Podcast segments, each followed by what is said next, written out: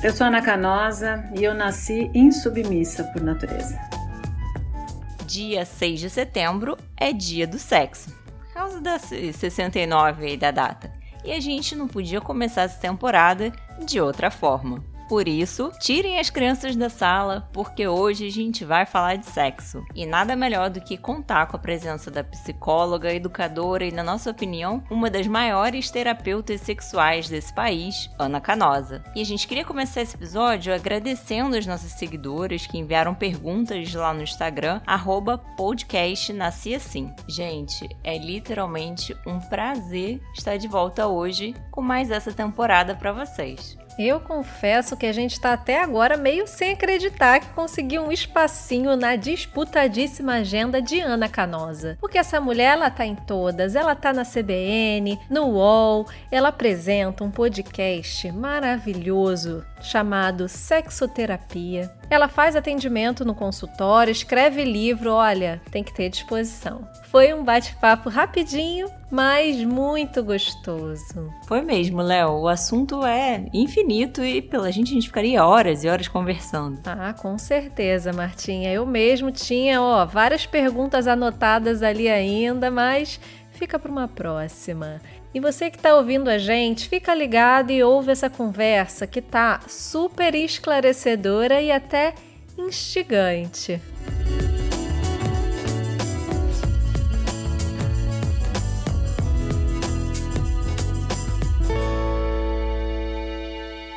Ana, muito, muito, muito bem-vinda ao podcast Nasci Assim. É um prazer, em todos os sentidos, um prazer enorme ter você aqui com a gente e falar sobre esse tema que a gente adora. Mas antes de a gente falar sobre a sua carreira, a gente quer conhecer um pouquinho mais sobre você. Quem é a Ana Canosa, além dessa mulher insubmissa por natureza? Eu sou, eu nasci em São Paulo, eu sou a segunda filha de três filhos, de um casal de professores, né? Eu, eu, coloco essa característica porque acho que a minha capacidade de comunicação ou tem um pé na genética ou tem um pé no aprendizado, porque tanto meu pai foi professor durante muitos anos e minha mãe também, de uma família tradicional, de classe média, média em São Paulo, e tive uma experiência privilegiada nesse sentido. Estudei em escola particular, mas estudei em, em, escola de freira, o que me gerou também uma série de contestações.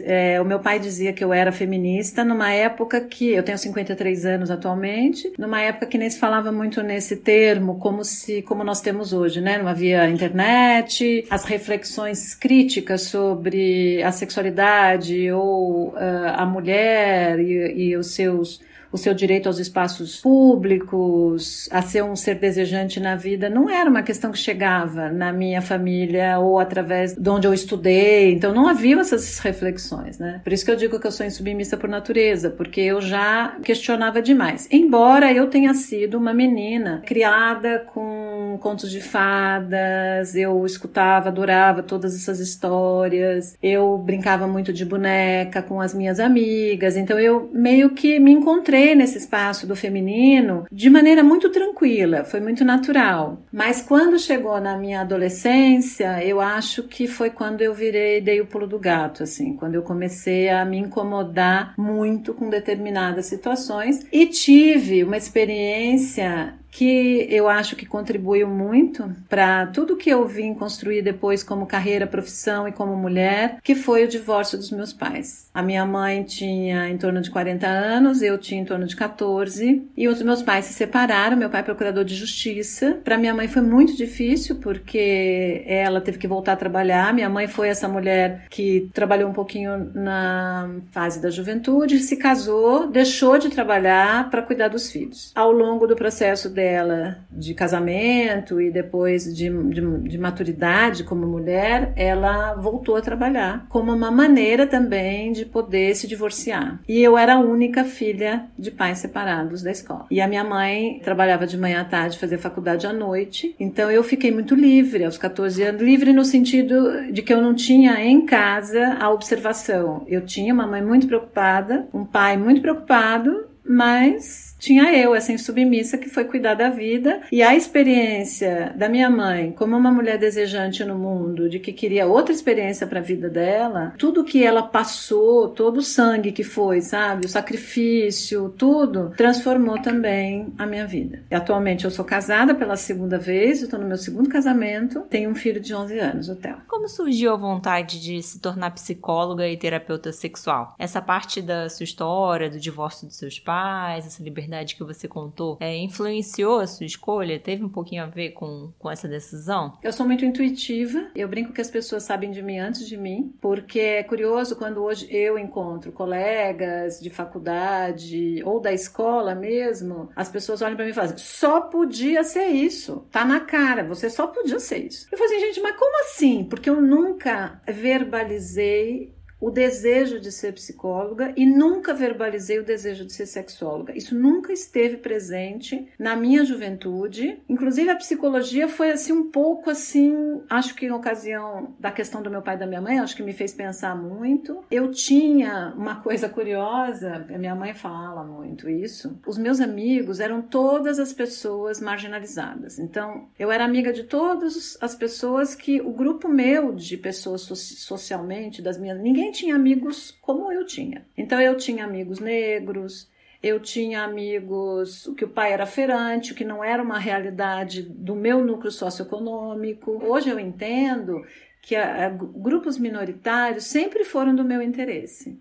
O sofrimento de grupos minoritários, sabe? De pessoas que estavam um pouco à margem do meu grupo socioeconômico. Nesse sentido, sim, eu acho que o interesse da psicologia, de uma questão mais humana, esteve sempre presente, mas não com essa ideia de eu vou ser psicóloga. Sempre de um jeito muito mais intuitivo. Então eu fui para a faculdade meio tipo, hum, acho que é isso, e me encontrei. E com a sexologia, então, foi a mesma coisa. Eu já estava formada há dois, três anos. Eu fui ao meu ginecologista e meu ginecologista falou: tem um curso que é a sua cara. falei, ah, que interessante educação sexual, vou lá olhar o que, que é isso. E fui e me encontrei. Então, eu acho por isso que eu acho que eu sou um pouco intuitiva, né? Eu, quando a coisa vem para mim, eu falo, hum, acho que isso aqui tem a ver comigo. Mais do que alguma, um processo racionalizado do eu vou fazer tal coisa, porque é uma coisa que eu sempre quis fazer. Legal. E aqui no Brasil, como em muitos outros países também, ainda é muito difícil, né, para a maioria de nós falar sobre sexo. E ainda tem os estereótipos, né, dos homens que sempre falam que transam com uma frequência que nunca falham.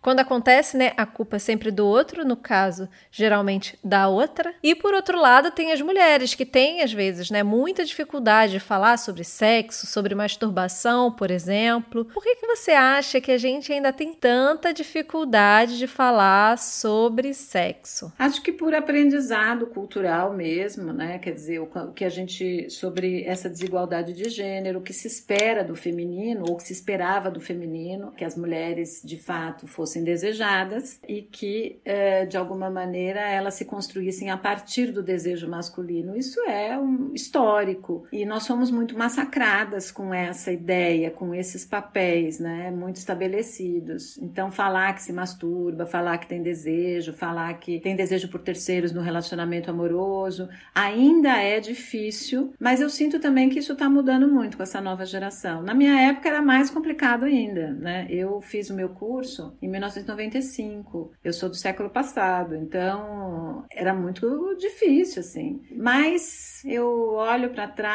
e vejo como a naturalidade do corpo, a espontaneidade, ela favorece que a gente possa é, se expressar. E eu tive um pouco de sorte também com alguns parceiros que eu tive na minha, na minha adolescência, que tinham uma questão também do, do sexo, com, da natureza do sexo, do encontro, da conexão, do prazer. E isso me ajudou muito como mulher a tornar essa comunicação da sexualidade mais fácil ainda. Nós somos somos um país ainda com estruturas religiosas que, de alguma maneira, contém valores ó, nos quais as mulheres ainda são colocadas num lugar, né, nesse limbo da sexualidade. No Brasil, quem faz educação sexual são as mães. Pesquisas mostram, né? Quem é que quando você faz pesquisa e pergunta, quem que falou de sexualidade para você? Os jovens ainda respondem, a mãe. Então é muito louco isso, né? Porque se espera que a mulher tenha uma atitude um pouco mais privada, que a mulher tenha uma atitude um pouco mais delicada, que a mulher não fale tanto sobre sexo, que a mulher não tenha tanta experiência, que ela não seja tão desejante, que ela não mostre o corpo. Tem toda uma proibição, uma série de proibições de valores de comportamento, de expressão do gênero feminino, mas ao mesmo tempo se espera que seja essa mulher que fale para os seus filhos Sabe? Então, o Brasil é muito incoerente nesse sentido. Nós somos. É quase esquizofrênico esse país, né? Quer dizer, sai todo mundo nu o tempo todo, se fala de sexo muito. O brasileiro é um povo extremamente caloroso, de abraço, de beijo. Aí, na hora de falar de sexualidade para adolescente, não pode falar de prazer, por exemplo. Então, é uma incoerência, né? O povo precisa mudar um pouco essa perspectiva.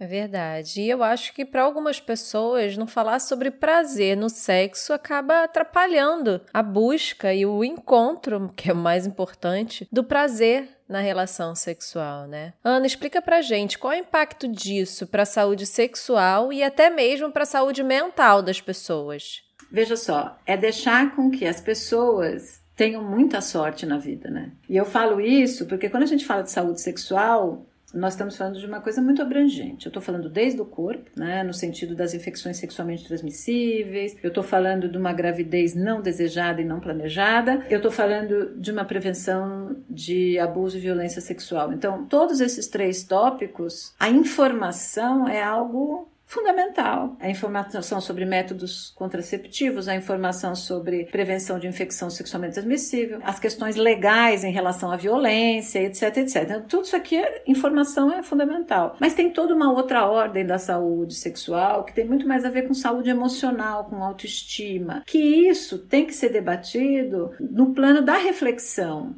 das relações afetivas, que vão incorporar questões de gênero, questões estéticas. Estava lendo uma pesquisa há pouco tempo de uma colega que trabalha com distúrbios do sono e estava fazendo uma associação entre apneia, de sono leve e disfunções sexuais femininas, né? Tentando ver se havia uma correlação. E o que, que eles descobriram? Porque eles também avaliaram outras coisas, que no final das contas, na apneia leve especificamente, ela não faz uma interface com a disfunção sexual, ela não promove, ela não é um preditor de risco. Mas o IMC alto é ou seja, isso volta com aquela história de que as mulheres que estão com peso acima do peso esteticamente esperado pela cultura, isso é um preditor de risco para uma disfunção sexual. Não especificamente pela obesidade em si, como uma questão de saúde física, mas como uma questão de se sentir desejada e poder livremente expressar o desejo no seu corpo, porque é necessário você gostar do seu corpo, encontrar o seu corpo como fonte de prazer. Então, nós temos muito vieses para que as pessoas possam de fato ter prazer no seu corpo. Tem a questão estética, relacional, a questão de cuidade, a questão é, religiosa que envolve. Nós só vamos favorecer que as pessoas não fiquem à mercê da sua sorte, de terem parcerias afetuosas, sabe? De de repente encontrar alguém que, nossa, me favoreceu que eu me conheça de maneira livre e que tudo funcionou bem. Se a gente trabalhar com educação e sexualidade, não dá para contar com a sorte. E quais são as principais dúvidas ou queixas que as mulheres contam nos atendimentos? É questão do orgasmo, por exemplo? O que mais? Eu acho que o orgasmo é uma questão, mas o desejo ainda é o grande conceito, principalmente das mulheres em relações de compromisso de média e longa duração, a questão do desejar, eh, de diminuir a libido, do que porque isso está acontecendo. Mas eu sinto também que hoje no meu consultório, talvez seja um viés aí do meu trabalho, a questão da, de abrir relação. Relações não monogâmicas tem sido um tema bastante questionado pelas mulheres. Isso é interessante, né? Você ver as mulheres chegando para suas parcerias e dizendo: olha, eu acho que a gente podia dar. Que, que tal a gente abrir a relação? Isso é muito novo, né? Isso não era uma coisa que a gente eh, sentia 10 anos atrás. A questão do desejo, de modo geral, é a que mais uh, gera queixas. A gente recebeu duas perguntas nesse sentido. Uma pergunta era o que fazer, né? O que fazer quando o amor e o tesão não andam juntos? E a outra questão era como manter a libido, o desejo, dentro de um relacionamento de longo prazo. Primeira coisa é, é saber que não vai ser igual. Então a gente precisa entender que o desejo ele tem uma variação por conta do ciclo da vida e que o relacionamento amoroso de média e longa duração, ele de fato dá uma abafada no desejo, até pelo que o desejo precisa. O desejo precisa de curiosidade, de novidade, etc. E aí não é a rotina, porque a rotina eu acho boa, mas a nossa vida ela vai meio que dando uma minada, né? Você vai se habituando a transar de um determinado jeito, a acomodar a sexualidade naquele script que você tem no cotidiano. Então é natural que a gente sinta saudade do desejo espontâneo. É natural. Natural que você olhe para sua parceria e fale: hum, mas puxa vida, era tão bom quando eu encontrava essa pessoa e tinha vontade de atacar, de beijar, de abraçar, e agora essa má vontade não me vem. Isso não significa que eu não ame o outro, isso não significa também que eu não possa ter uma relação de qualidade.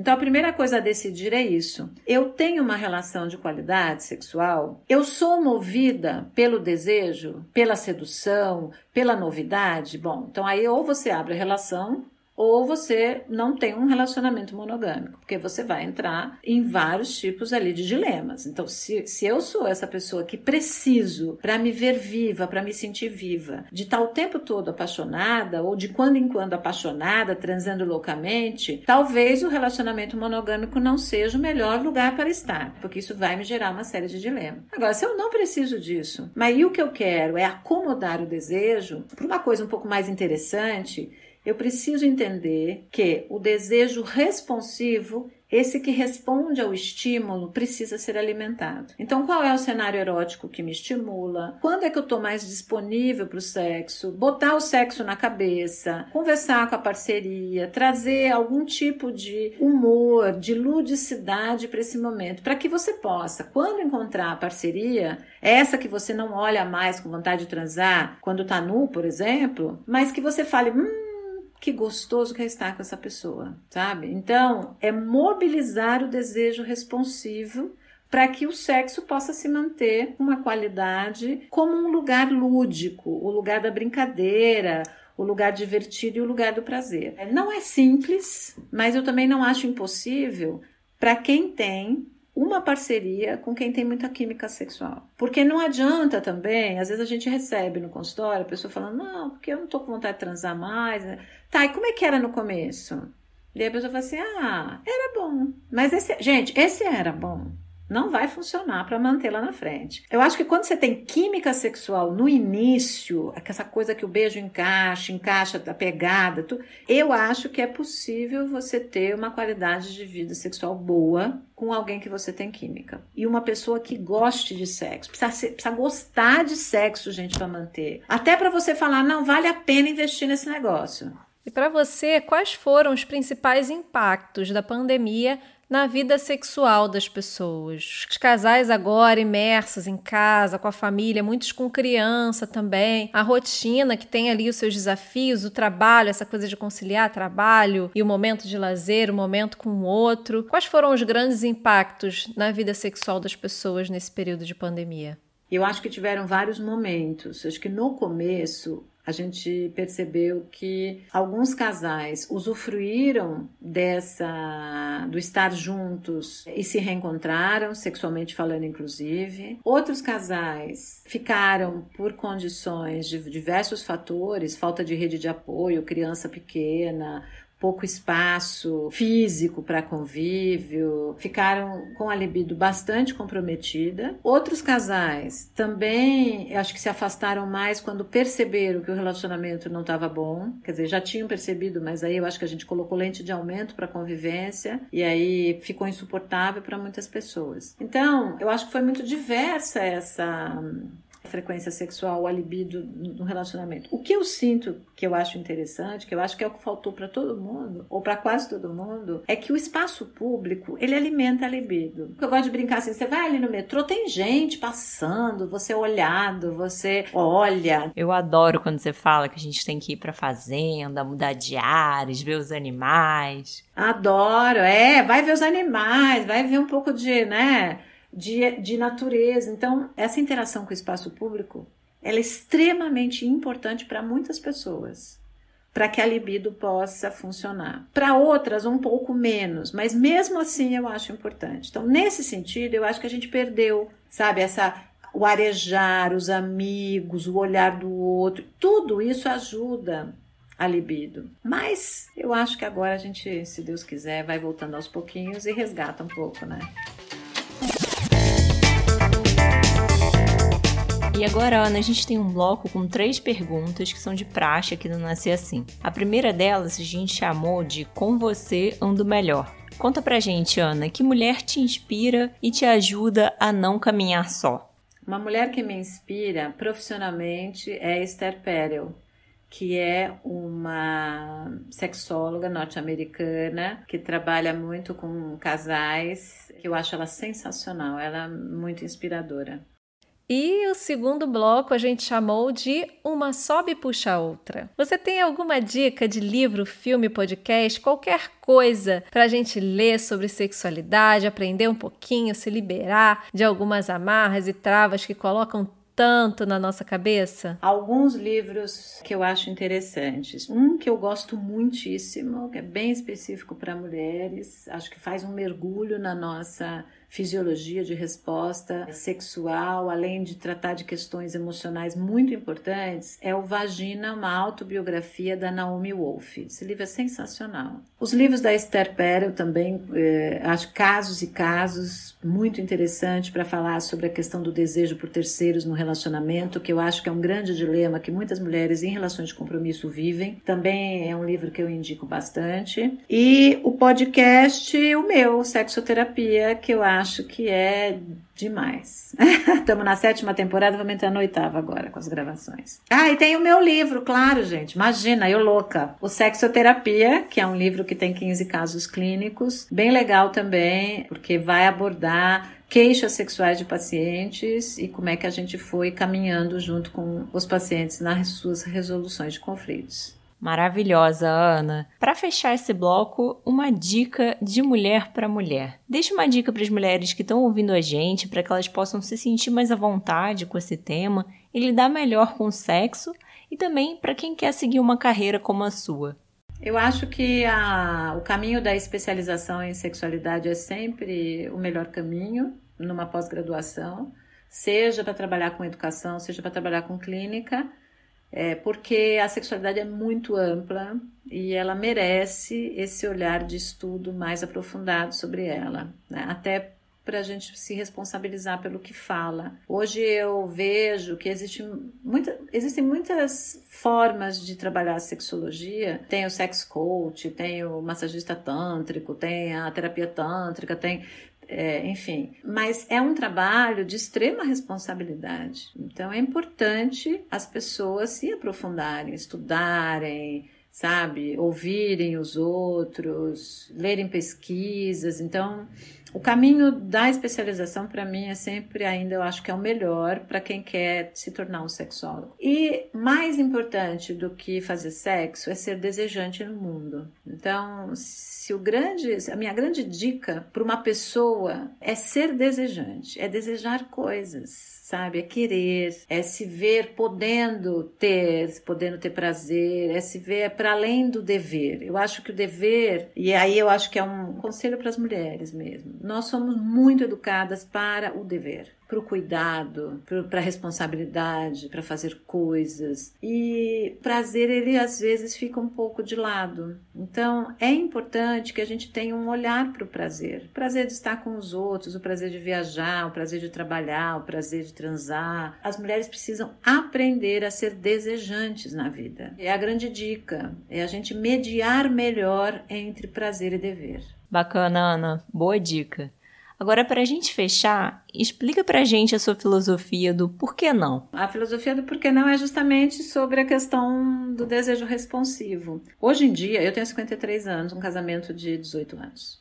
Eu ainda não estou na menopausa, mas estou no processo. Eu hoje, quando o meu parceiro, ele quer transar comigo e eu tô morrendo de sono, eu fico pensando, gente, por que não, né? Porque olha só, de novo eu vou cair nessa história do eu tô com sono, não sei o que, não tô pensando nisso. Mas se ele não vier me ajudar a pensar nisso, talvez demore mais. Quando eu vou pensar sozinha? Então, hoje em dia, eu falo, nossa, tô, a, minha maior alegria é quando meu parceiro vem me motivar. E não encarar isso como aquela coisa do puta que saco, meu, lá vem o cara querer trepar e eu tô cansada. Não, de jeito nenhum. Claro que há contextos e contextos, né? Há pessoas que exageram, há relações bastante desiguais nesse sentido. Mas é importante que a gente ative o porquê não. Por que não, né? Porque no final das contas é tão bom. E as pessoas relatam isso. Nossa, eu tenho uma preguiça de começar, mas depois é bom, por que, que eu não faço mais? Então adote a hashtag por que não? Por que não agora? Gente, vai levar quanto tempo? 15 minutos? Se for no frio, então, gente, é 10, porque você nem faz muita coisa. É aquela viradinha de conchinha ali debaixo do cobertor. Por que não? É adotar essa ideia mesmo, para deixar a preguiça de lado e poder se motivar a partir do estímulo do outro. Por que não? Por que não ler um conto erótico? Por que não, né? Por que não se divertir um pouquinho? Faz bem. Justíssimo. Eu adorei. E a gente deixa vocês com essa provocação de ninguém menos que Ana Canosa. Por que não começar a adotar essa prática a partir de hoje? Eu tô pensando aqui em levar isso para minha casa também. E não só essa, mas todas as outras, né? Todas as, as novidades e práticas que deem prazer para você mesma. Por que não? Vou encerrar igual a Ana Canosa lá no Sexoterapia. Foi bom para você? Se foi bom, ajuda a gente e divulga esse episódio, compartilha com as suas amigas que ainda não conhecem o Nasci Assim. Semana que vem tem mais. Um grande beijo e até lá!